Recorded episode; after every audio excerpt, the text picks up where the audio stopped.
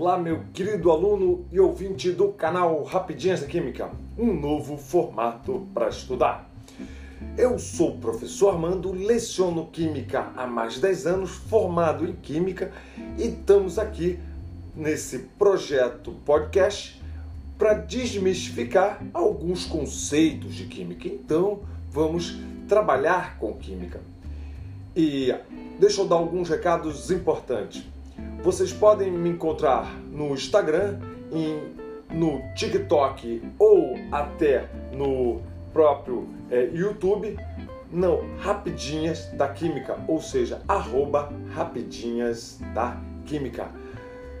Se necessário for, eu vou sempre colocar alguma coisa lá no Instagram, né? Então vamos lá no Instagram para é, bater um papo. Arroba Rapidinhas da Química, lá no Instagram e, e, e vai estar adicionado lá, ok? Então vamos começar com o que nós temos a falar hoje. E o que vamos falar hoje? Hoje nós vamos falar sobre tabela periódica. E toda vez que eu vou iniciar com tabela periódica, eu sempre ouço alguém falando que a tabela periódica são letras e números que eles não entendem. Então vamos tentar entender esses conceitos, é, vamos conseguir, melhor assim dizendo, né, entender esses conceitos para desmistificar e mostrar que a tabela periódica é muito legal.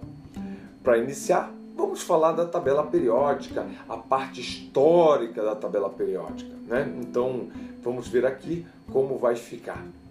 A tabela periódica nem sempre teve aquele formato que você conhece. Se você não viu, vai no, no Google, né, no seu buscador e, e dá uma olhada na tabela periódica, né? E você vai ver letras e números, como as pessoas falaram, mas vamos olhar com outros olhos. Ela nem sempre teve aquela configuração, aquelas letras e números, porque anteriormente não se classificava muito bem. Lógico e evidente que não havia muitos elementos descobertos né? E em 1829, né, ou seja, muito tempo atrás, um cara, é, Dobleheiner, ele, é, ele elaborou uma tabela periódica que era quase que matemática, né? ou seja, ele chamou de tríades e hoje é conhecida como tríade de Dobleheim. Né? E o que é? São três elementos, ou seja, o primeiro elemento mais o terceiro elemento dava a, o, o, resultado, o elemento do meio. Né? Então era tríade de Doblenheim. Lógico que ele é, tudo ele observou que havia semelhanças e ele é, esse cálculo que ele fazia é pela sua massa atômica, certo? A massa atômica, né? Ok? E aí ficou conhecido como tríade de Doblenheim, né? Um, um tempo depois, né?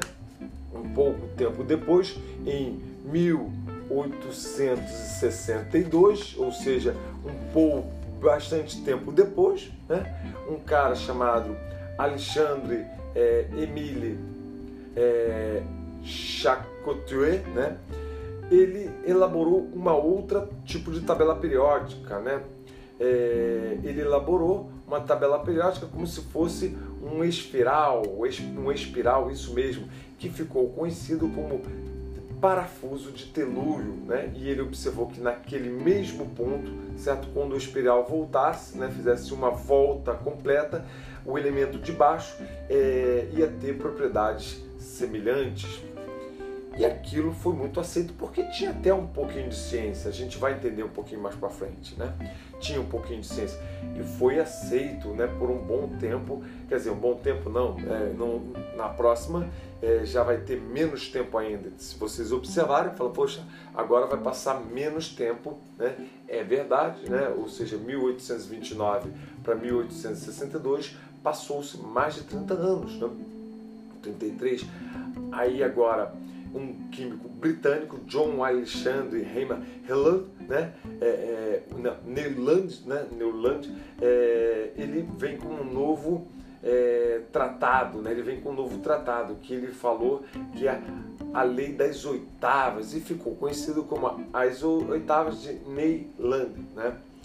E a tabela periódica foi aceita, mas ele se baseou nas notas musicais. É isso mesmo que você escutou, as notas musicais: dó, ré, mi, fá, sol, lá, si, dó, porque são oito, ok? E ficou bem aceito esses carinhas e foi extremamente é, aceito, né? não teve nenhum problema de ninguém falar nada contra, né? E foi muito aceito, que veio às oitavas, né? E vida que segue, né?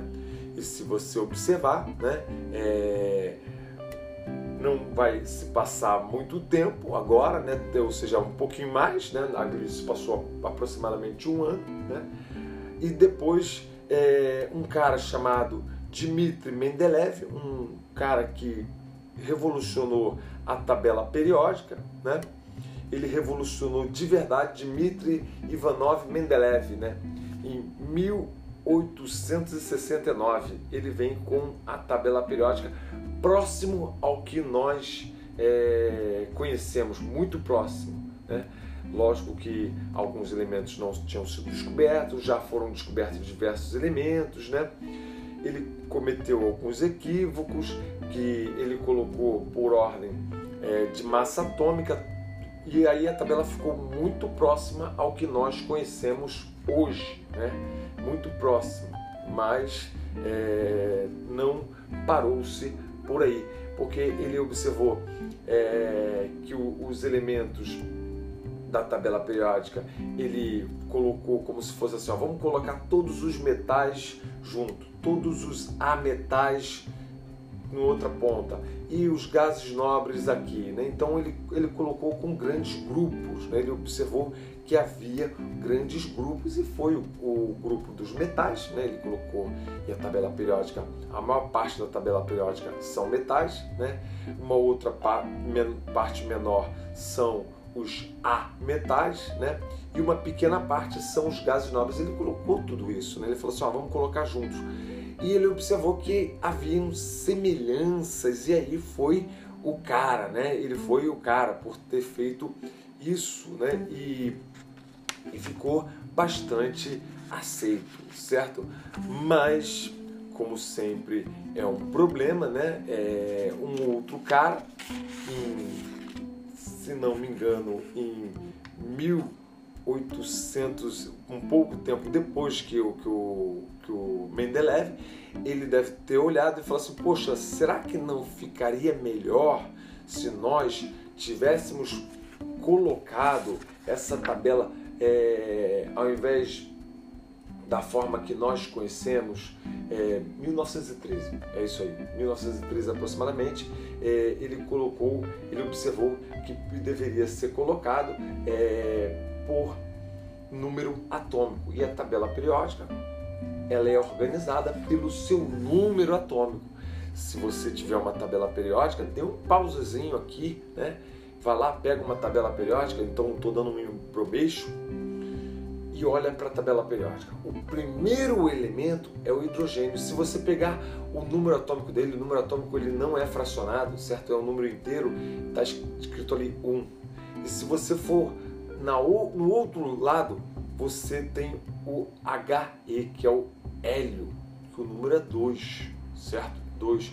Então, se você observar, ó, 1, 2, agora volta embaixo daquele do hidrogênio, que é o 1, você vai ter o número 3, que é o lítio, e do lado o 4, 5, 6. Então está o crescimento pelo seu número atômico. Essa foi a grande genialidade do, é, desses caras. E quem falou isso? Né? Quem foi que é, teve essa sacação? É, foi Henri Monselev, né? Henri Monselev, ele teve essa grande sacação de falar, poxa, vamos colocar por é, número atômico, vamos colocar porque isso vai ficar muito da hora, né? Então você vai falar assim, poxa, legal, né? Então você pode imaginar que a tabela periódica, né? Aí fala assim, é, é um grande quantidade de elementos, né? então ela é conhecida como tabela periódica dos elementos, certo? São elementos químicos que estão organizados. E ela está organizada da seguinte forma: se tiver apenas um, é, uma letra maiúscula, certo? É um elemento. Se tiver duas letras, a primeira será maiúscula e a segunda minúscula. Pode observar isso, certo? O maior valor numérico, né, que agora os números, vão falar dos números, o maior valor, e geralmente é fracionado, muitas tabelas periódicas colocam como fracionado, e na hora da gente calcular a massa atômica, a gente, é, muitas das vezes a gente joga é, número aproximado, certo? Né? Então, o número é, maior é a massa atômica, e o menor número é o número atômico, aquele número que, a gente, que nós fazemos, é a configuração eletrônica, 1s1, 2s2, aquela que nós já vimos aqui, né? Então fica muito legal. Essa é a parte que eu queria passar para hoje, que é a história da tabela periódica. Então comece a olhar para a tabela e eu imagino que depois desse, desse episódio você consiga olhar para a tabela periódica com outros olhos, né? Vai falar, poxa, eu consigo visualizar agora os elementos. Então você viu que ali é uma construção. E vou falar ainda uma outra coisa. Os caras que começaram a organizar a tabela periódica, eles falam, existiam vários buracos, ou seja, várias lacunas que ainda não foram descobertos. E eles sabiam o, até o Mendeleev falou, esses elementos serão descobertos e vão ter características, vão ser metais, vão ter características, né? vão ter semelhanças entre esses carinhos, certo? Ou seja, todo metal tem a característica do metal, né? Depois eu vou falar dessas características mais para frente, mas, ou seja, todos os metais também têm características, todos os grupos desse, dessa tabela periódica têm características e semelhanças. E é isso que é o barato da coisa, né, da tabela periódica. Você vai começar a olhar para a tabela periódica com outros olhos. Até os, os gases nobres têm suas características e semelhanças, certo? Entre si. Galerinha, é, se o seu, se você estiver escutando pelo é, iPhone, o iTunes, né, é, o tocador de, da, da Apple, né, é, vou pedir para você me classificar, perder alguns segundinhos e me classificar. Seja verdadeiro, não precisa. É, ah, eu gosto dele, eu acho legal, é meu amigo, não sei o quê, ou não é meu amigo, não o conheço, né? eu caí aqui de paraquedas. Me classifique sendo verdadeiro para chegar mais gente. E mais uma vez eu sempre peço, poxa, manda para alguém que esteja, que esteja querendo estudar química, queira entender química. Então é, sempre peço esse favor a você é, pode me achar no podcast, né, no seu, seu tocador de podcast. Você pode me achar no YouTube, no Instagram ou no TikTok como arroba rapidinhas da química. E até semana que vem. Valeu, galera!